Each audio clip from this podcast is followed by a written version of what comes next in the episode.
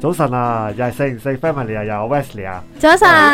早晨啊，偷早晨屎啊 Penny，蘇 Hello，士嚟偷師大家好，大家好，今大日家講好。乜 dạ. 嘢咧？喂，今日咧想講誒誒新今日年不同如埋係啦，所以問咗第一個問題先，係大家知唔知誒嚟緊嘅新農曆新年係幾時？啊今一年月廿二哦嗱，號，唔好叫今年，係嚟緊嘅農 曆新年年。初一，我我哋係一定係年初一，係 係好叻啊你，我邊個仔係細兔年，係兔 年，係兔年。嗯喂，其實咧誒，我我我印象咧就係咪今要年恭喜就發財你就早翻少少嘅，一月即係一尾月唔係底廿嘅。二號咩？廿二廿五，所以其實今日咧就想講一講誒、呃新年同埋一啲傳統習俗啦，因為誒、呃大家都好似目遺忘咗啦。咁啊，尤其是呢幾年咧，誒、呃、即係疫情公問眾題假期未係個未係未係節咯，有呢個有係公眾假期先叫節噶嘛？嗯同埋咧，因為呢幾年咧疫情咧，大家冇講話一啲傳統習俗啦，連拜年都可能嗯誒少啦少拜年係 Zoom 拜 年，所以咧誒、我哋特係登攞開一 P 集， V 俾利是。開一集講翻一啲傳統習俗咧，等大家即係唔好遺忘呢啲咁嘅傳統習俗咁樣啦。好，咁不如又係。誒呢個 Sosze 考大家時間啦，大家農曆新年有啲咩習俗會做噶？誒，我講先，我除講咗先，鬥利是之外，等我先，我係因為我屋企有個奇怪嘅，是㗎耶！聽唔到啊，聽唔到啊呢句，係咪啊？走唔到你啦，先幕後又快過年啦，要你一封啦，係啊。其實我以前咧係有誒，係每年都會行年宵嘅，只不過係真係疫情期間，我係咪真係試過有有停過年宵？有停過？有有停過有停過年誒宵我啊！誒，我記得呢幾年年宵好似係咪冇熟食攤位啊？我唔記得 Yes，咗，冇係咁令到同個埋氣有氛冇搞乾少咗好多。貨添啊？我記得淨好似淨得花，淨係淨得得花咧，淨得花啫嘛，淨得啊花年宵係。點解 Pammy？係啊，我每你年講都會先你行，先我每年都會去行年宵嘅。一嚟就睇下有啲咩新嘅嘢啦，即係睇下即係嗰啲誒，呃譬如中學生或者民間等等創意創意嘅嘢啊係啦，係創意嘅嘢啦，同埋另外就係攞嗰個氣氛咯，即係好似你新年之前都係熱熱鬧鬧咁樣過嘅。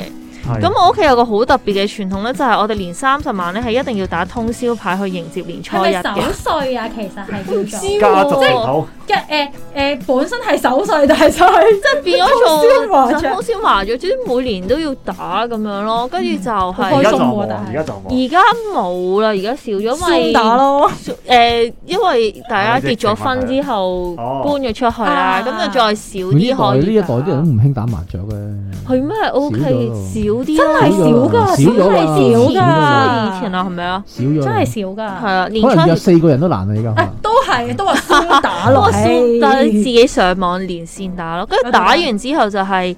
以往咧，我記得仲以往係好仲有神台嘅時候，就係年初一要拜神嘅。哦呢個所以係係啊都唔知點解打完通宵牌之後，仲要俾人好叫忙啊早起身，係跟住仲要拜神咁樣咯。碌嘅嗯嗯係而家又係因為誒、呃屋苑嘅規例嗯啦，其實好已經少咗好多可以拜神嘅即屋係苑宵，夜啊，唔俾你宵夜係啦，唔可以燒啊或或者可能係一啲好特定嘅位置，但係嗰個特定位置其實距離你屋企好遠嘅。因為而家就算咧，你門外面裝香都有管理員干預，因為而家呢哦啲走廊係啲走廊係密封噶嘛，屋苑係咯未必有窗㗎係啊，屋苑係啊所以係啊如果冇窗嗰嗰個啲，佢就屋直村情叫你唔好唔好裝香係啊，哦因為因為成個走廊就煙燻晒，係啦係啊，屋屋苑係私私人人屋苑就私人屋苑要唔得求會再嚴格啲，因為有好多人公屋業主就唔怕啦，因會為有公屋好多嘅投訴走廊都係通風噶嘛，咁嗰啲就唔唔會理你啦嚇。好嗱，咁 Pammy 都有講兩樣啦，就係係誒行年宵同埋守歲啦。其實係佢嗰個打通宵牌都有少少似守 歲啦。好，咁你哋兩位男士咧，唔係嗱誒，我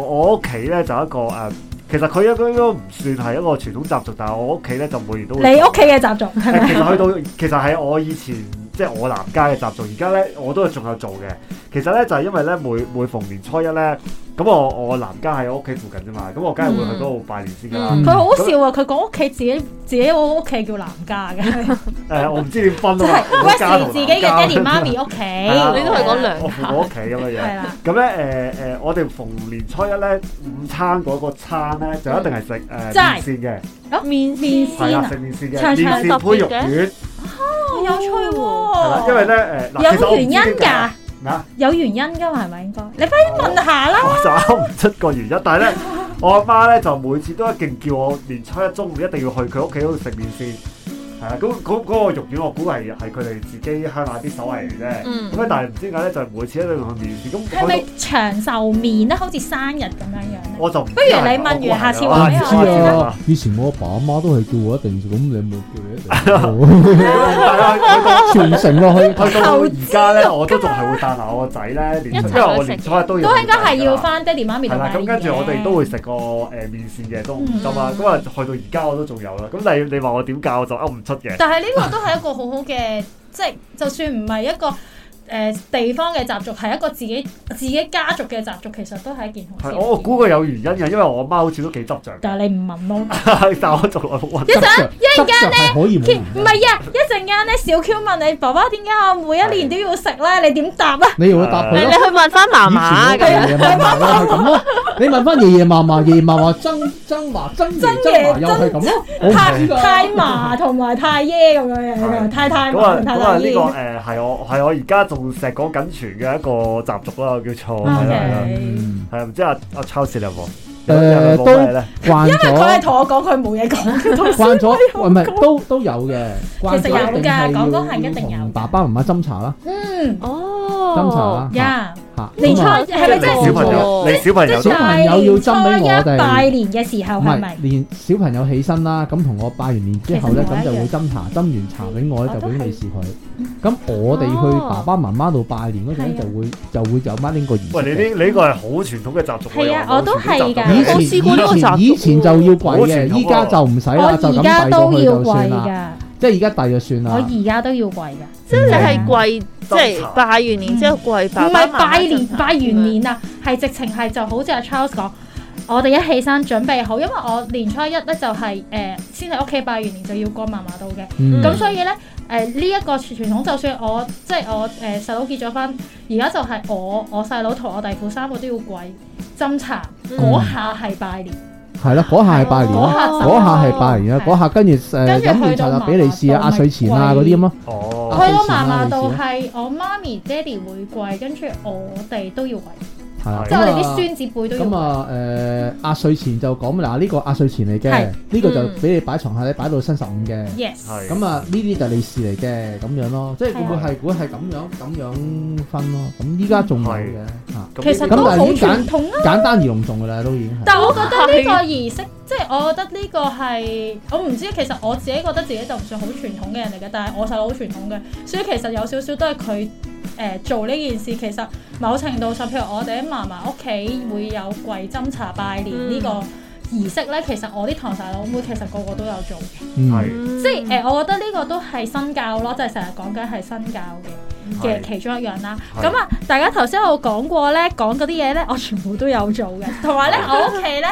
年廿八係一定要洗邋遢嘅。係哦，我係細個有即係係教執行呢樣而家嘢，正式嗱，喎而家而家就冇。係咪一定要年廿八㗎啦？即係即係嗯係我啦我媽成日都同我講，你由年二十啊，整到去年三十，你都成未日執都話完你啲嘢啦，㗎今日啦。買呢只槍，今日買嗰只槍，去到到時就唔使買得 咁金咯，咁樣咯。係係啦，咁通常都係咁噶啦。咁同埋因為我屋企就因為咧，其實我自己覺得好多中國嘅傳統，即係其實頭先大家講嗰啲都，我諗可能大家聽眾自己屋企都會有做嘅。係譬如可能行年宵市場，即係我哋撇開唔好講疫情先啦。其實誒、呃大家尤其是可能啊 Charles 或者 Wesley 咧，你哋有小朋友噶嘛？嗯其實咧，以前咧，我諗啊 Charles 嘅可能都會有多少少印象，就係、小朋友幼稚園嘅時候咧，其實咧老師都會帶佢哋成日去行年宵嘅。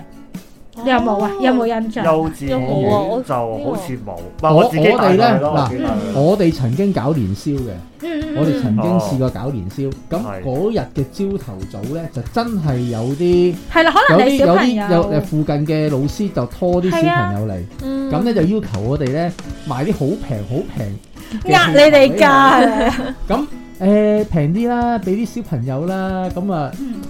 即係心諗咁多檔，點解嚟我呢一檔啊？你你面你嘅你心善啊！咁啊，面慈心咁啊，善，誒都算啦，即係嗰啲氣球咧啊都都蝕本賣俾佢。係咪可能因為你賣氣球，可能吸引到小朋友？係呢個係係嘅，都啊都蝕嘅，大佬真係蝕俾佢，真係算啦，係誒過年過節當係誒度下好心嘅。同埋年宵，咧多啲多啲攤位咧係真係可以講價嘅，即係你平時去啲鋪頭咧就少啲講價噶嘛。嗱年宵講解咧係講緊係最後嗰日先有得我都講。呢個固之然係啦。你最第一日嗱，你啊想講啊你，係因為我自己覺得我我自己嘅都曾經試過，就係帶啲小朋友去行年宵嘅。係因為咧喺佢哋，即係我自己細個嘅時候咧，行年宵對我嚟講咧係必要嘅事嚟係㗎，即係喺農曆嗯嗯好多人都係年前一定要做嘅事嚟嘅。即係細個就係爹哋媽咪帶啦，咁所以咧可能因為咁樣咧，造就到我自己覺得。我自己喺 centre 做嘢嘅時候，真係有小朋友同我講，可能爹哋媽咪太忙，或者可能主要照顧者唔係爹哋媽咪，係可能係工人姐姐。嗯工人姐姐點會帶你去行年宵啊？係咪先？嗯咁所以咧，我哋都會有時就去做呢個活動，都係想俾小朋友感受下年宵，因為我自己覺得年宵係一個好開心同埋好發揮嘅。頭先阿 Charles 有提過咧，就係、有搞過年宵。咁啊，頭先有提年宵嘅時候都有講過，其實有好多以前有好多學校咧。嗯，會，即當然可能佢哋未必投喺維園啦，可能係比較細啲嘅年宵市場，嗯係佢哋會投一啲檔去俾啲學生去嘗試做老闆啊！即係其實而家以前年宵咧個感覺就係一年一度我可以試下做老闆嘅滋味，即係佢哋真係要寫 proposal，係啊係跟啊住係咧啊就係要啊！集搵廠資，集資之後去邊度係啊入貨，設入完貨計之後銷售技巧， 可能最後賺好跟少住之後咧就生意嘅咋。慘淡，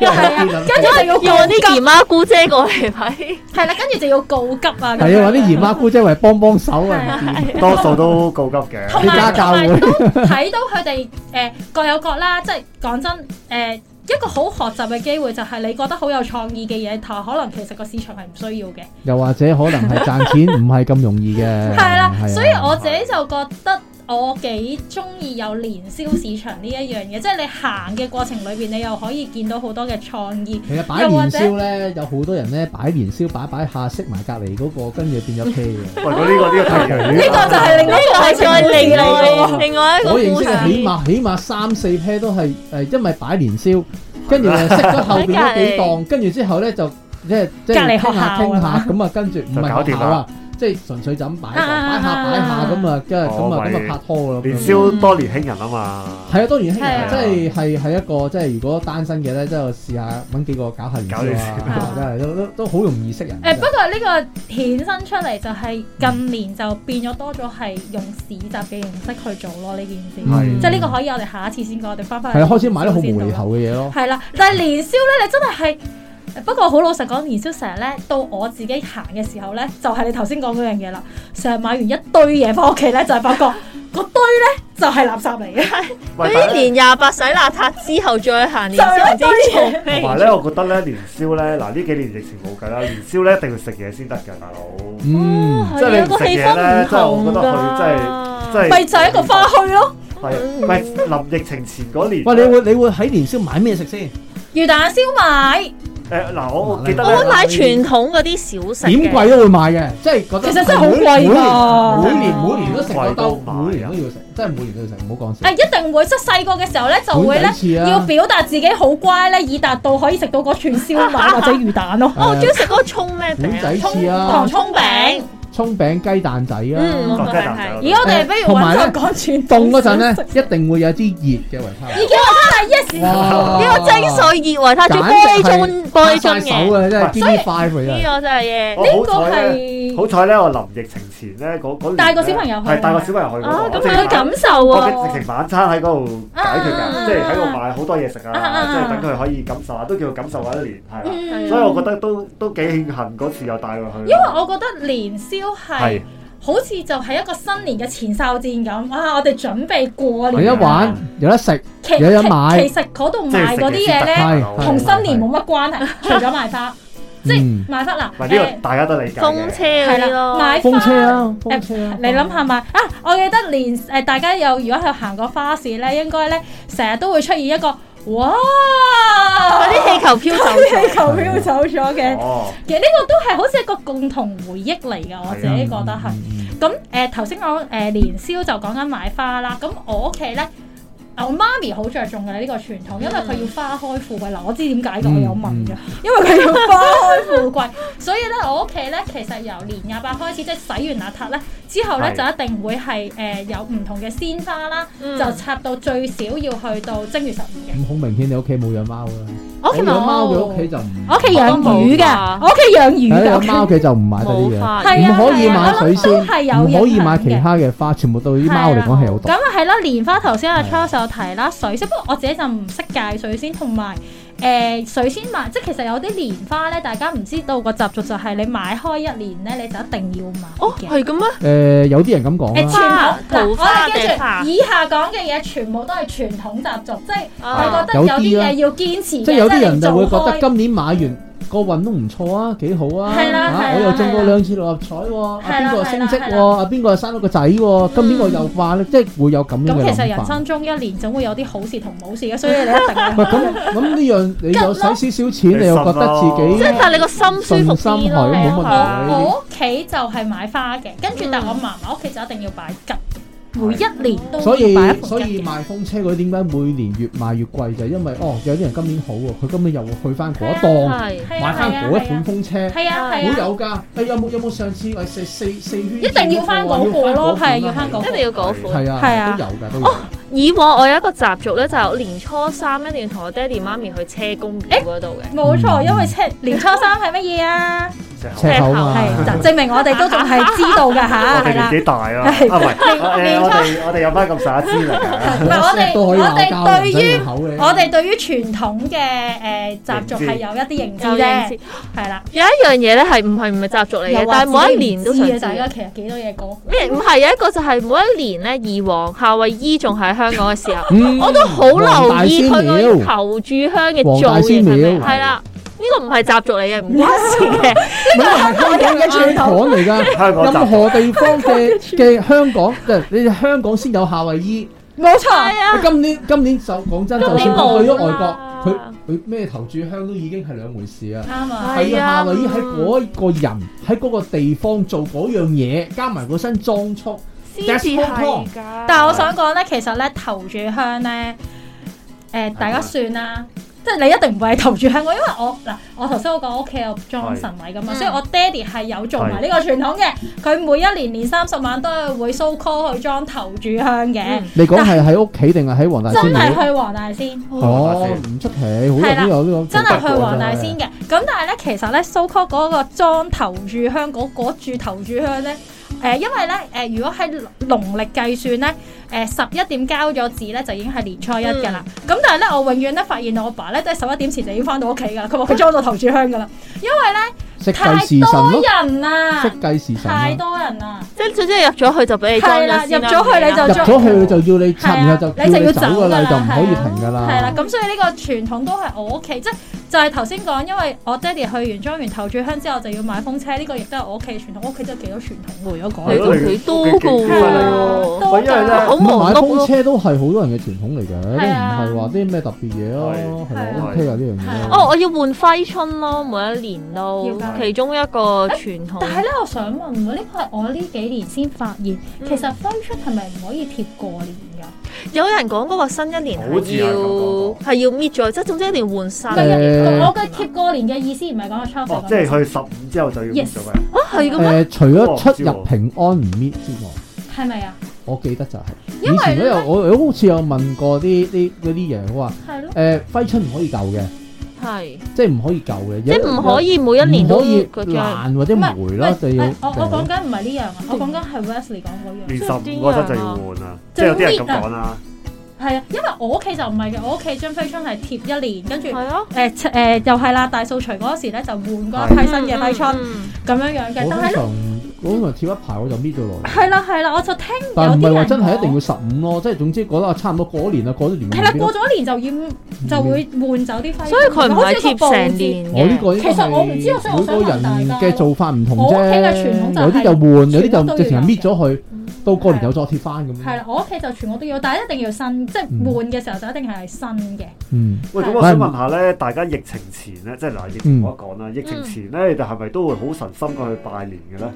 誒、誒，我會嘅，因為係爹哋媽咪要求嘅，即係一定要其實出團現嘅拜咯人，，兩三次團拜搞掂晒咯，都唔會話係係唔唔會話唔會話真係逐户逐户去拜訪，輪住去就唔會咯。我哦通常係細集個就中會啦喺嫲嫲啊、爺爺，即係呢啲着輩份高咁嘅我屋啲企仔女人嗰咯。啲舅父啊、阿姨咪全部去晒係啦嗰係度，一日啦過搞掂咯。係啊啦係啦。咁但係你話以我以前細個咧，就真係會逐户逐戶去，今日去你嗰度，聽日去嗰度，周圍去嗰度過年好忙啊嘅，周圍搭車咯。嗯，但係依家咧就已經可能大個啦，同埋大個都發發覺誒、呃、團拜式咯，即係譬如話一個輩分好高嘅阿爺阿嫲。咁約埋一日就所有啲即係啲仔啊、女啊、孫啊一齊去嗰度，咁樣就係叫做團拜，咁就一次過就交換利是啦，交換年咪算咯。係哦我咧又係傳統家庭，誒而而家就真係大個咗就真係少咗嘅。我細個真係講緊可能我中學時期嘅時候咧，年係初一至年初七啦，嗯係我年初一至到年初七，除咗初六，我每一日都會見到我阿嫲、我阿爺，嗯因為咧誒、初一就即係會見到啲親戚朋友啊。嗯因為咧嗯初一就一定去啲長輩度拜年啦，係我當時一日走五場嘅，嗯哇，好多啊最 最最係，但係講緊係走咗十幾年都係咁樣樣嘅， 係因為就係冇嗰時冇團拜嗰、個嗰個概念咁重，跟住初二咧誒就要去三笪地方開年，係因為我有但係其實過年咧係有一樣嘢係好好難搞嘅，即係我同阿 Mes 或者可能誒我諗結咗婚我諗結就我咗婚明咧，啊，大家就我係明啊，譬如話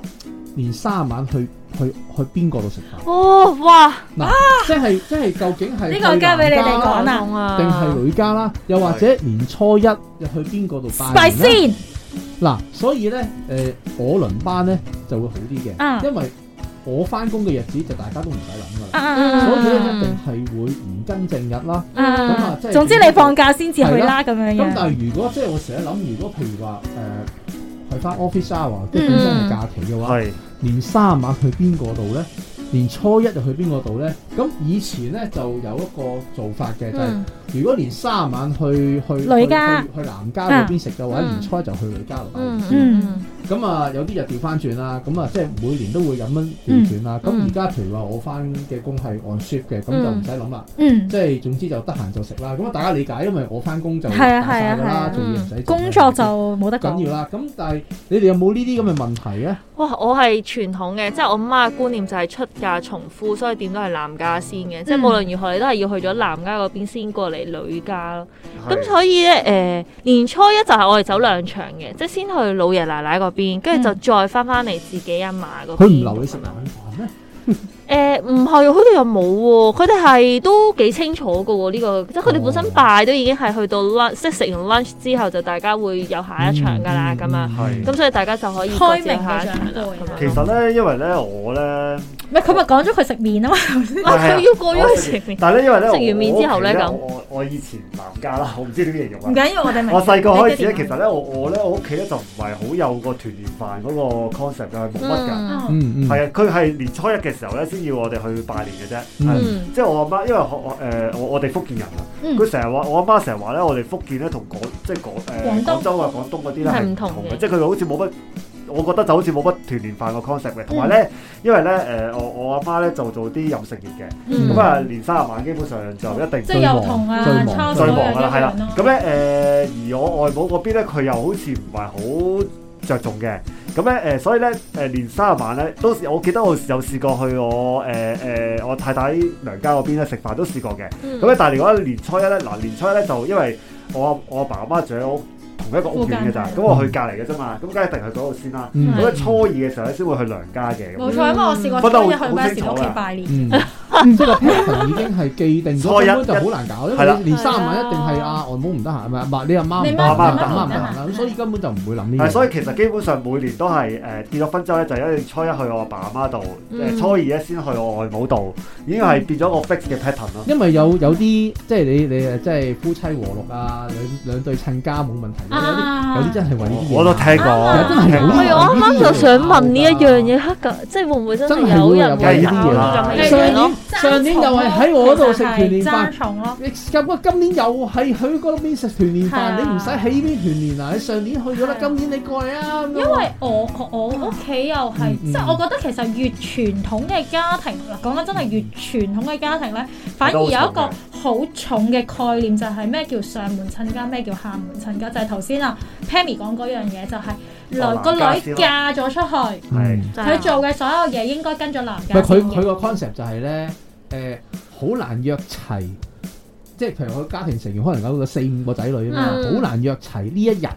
咁呢係得呢一日嘅啫，咁咁但係個個都好難約唔唔係，咁但係其實個個都好難約齊㗎係啊，咪就啦，即係係合咁理樣地。咁咁呢個好明顯係唔一個係我意思，即係唔有合理咯係有因為咁樣嘅情有啲咁嘅況，人就有啲我明啊不如即我係明已經開始就係過年前就開火啦。因為我我就算我弟父嗱，因為我堂妹同埋我細佬都結咗婚啦。嗯我堂妹就係由於由於我哋家族又係咁樣咁講啦，所以咧，譬如佢做冬啊、團年啊，佢全部都係翻南家嘅，嗯，即係係到到新年先嚟拜年嘅。喂，其實啲聽眾咧，如果發覺有呢啲咁樣嘅衝突咧，你哋點樣拆咧？係不咯，妨其俾實我啲都好想知俾啲妙喎，計我哋。因為可能我哋冇因為我哋冇呢啲問經題歷過問，啊我哋冇完全冇呢啲其實我有好多問題人喺度諗，死啦！今年又去，即係兩個喺邊個兩公邊婆個喺度私商量。下去但大家又有少少傳統嘅心態，係但係又未去到喂最傳我統呢。雖然我搭呢部會聽到點啊，今年年三晚點啊，去去去我度啊，真係咁樣。你你有冇試？你有冇聽過？我試過聽過嗰個係分開去。分開點樣分得斷喂但啲？係啊你翻返你阿媽度，我翻返我阿爸度咯。哦，咁仲衰我啦。咁咁唔係我咁反而咧上網聽過咧，有人走兩場啦，點樣就就哦即係係六點七點。呢個啊，頭輪頭輪啊友有兩個女朋友係一樣噶喎。 ，O K 我。上網睇嘅，咦真係見到到有人分翻好似好似哦即係酒樓兩輪咁嗱樣，但至係八百至十你呢一個都就係取決於兩邊親家啲時間夾配到要啫合啊啦。梗係但係個問題係，如果好似阿 Charles 頭先講，唔得㗎，我啲屋企人淨係七點鐘先係開飯㗎，屋企慣咗佢又七點鐘開飯，係啊，即咁係點算咧？佢唯有坐一坐，跟住食兩啖，跟住即刻即刻即係搭的士去第二間咯。嗯好嗱，如果有聽眾咧，就係屋企都有小朋友嘅話，其實我哋又何苦苦咗我哋嘅小朋友咧？係咪係？啦， 嗰個走兩場好好講嘅。係啦我哋有好咧最大家主要嘅小朋友一齊食啊。都係誒、呃其實大家都係一家人，想團聚見下啫。想見嘅話，就算唔係農曆新年都可以見嘅，係咪？一係喂。團和氣啊，最緊要係。喂，係最後咧仲有少少時間，我想問下大家咧，新年咧有冇食啲咩特別嘢嘅咧？哇！依家先講我好想講好啊！你而家你而家先 Q 佢啊！你開多集俾佢啊！唔係，但係 集啊！講呢個新年食品啊，係啊！我哋新年食品唔講，不如食品唔講新年食品，不如我問下大家嗱，哦嗯，因為其實傳統咧講咧，不如我哋講下大家新年會唔會自己一定要有啲新嘢係新，即係新衫或哦者新嘅底 Ờ. 衫褲。哦再引申落啊去，再引申落去，會唔會為你嘅小朋友一定要添新衣咧？我不過我呢個短啲，啲啊嘛，食物我哋留翻下次講好唔好？誒，同阿媽住嘅時候有按需要咯啦。嗯其實有陣時買而家冇定啲衫咧，可能講緊而家譬如一月過年啦，嗯咁可能咧十一二月咧都會買定件咁樣啊。誒呢件都靚喎，啊咁過年嗰陣都差唔多啦，嗯過年嗰陣着嗯咯， OK 即係會特登咁樣，就唔會話因為啊而家過年啦，我哋出即去買即係可能衫，係年廿年廿幾就要出去買衫就唔會唔會嘅，話因為啊係唔會因為過年我哋依家出去買但係衫可能因為我過年咯哋手上有一件衫可以係留啦，翻嚟新咁可年以着啊咁唔好着住樣啦，等過年先着啦，會係咁都咯。 OK 啊，會係咁咯我媽咪細個有同我細佬咁樣做嘅，即係佢會專登唔知年廿幾就會帶我同細佬落去下面就啊，你要揀新睡衣同埋揀新衫，跟住要啊揀或者新係啊內衣褲。又或者係可能係偉大啲淘寶淘啲誒嗯誒啲春新春裝咯。 總之係國內係啊，但係自己就真係冇喎，自己可能就好似有啲似 Charles 咁樣咯，咁啱嗰排有件新嘅就哦咁就唔留到着住啦，係啊咁樣嗰日先再着其實啦我。都冇啊，即係除非誒，因為小朋友大得快嗯啫，即係佢所以每年要買新衫啫嘛嗯。但係即係話係因為因為新年要去買咧。而家就真係冇乜嘅，嗯即係反反正其實咧，佢因為成日都買新衫啊，都唔係淨係新年嘅啦，其咁實都可係係能真係富裕咗，都係嘅，都係嘅，係係都嘅富裕咗係嘅，係嘅。嘅。所以係新係啊衫新嘢呢啲就冇冇嘅。咁有冇一定要着紅色啊？即係有冇一定要着啲即係身上一定要有紅色嘅嘢紅色我就啊嘅衫？近乎冇，即係但係即係唔好着晒黑全掹黑啦。當然掹，我覺得如果黑掹掹應該會俾長輩鬧。係就冇全黑嘅，但係你話真係特登着倒翻轉着紅色咧，就除非我個小朋友係特登着嗰啲誒新新年新裝嗰啲啦，啊唐唐係裝嗰啊係啲類似嗰啲係咪叫華唐服裝？咯而家叫做係啦咩咩過年澳啊嘛，係嗰啲係啊就以前細個啲嗰陣咪有咯，而家都冇乜特別㗎啦，其實係咯。誒、我自誒、就唔係我自己嘅，係我有個親戚咧，我覺得佢呢個幾好嘅。佢咧就係、真係有件華服啦。咁你正如頭先嗯阿阿 Wesley 講啦，大人就唔會咁容易快高長大噶嘛。嗯咁咧佢就每一年都係着嗰件嘅，哦，哦，係啦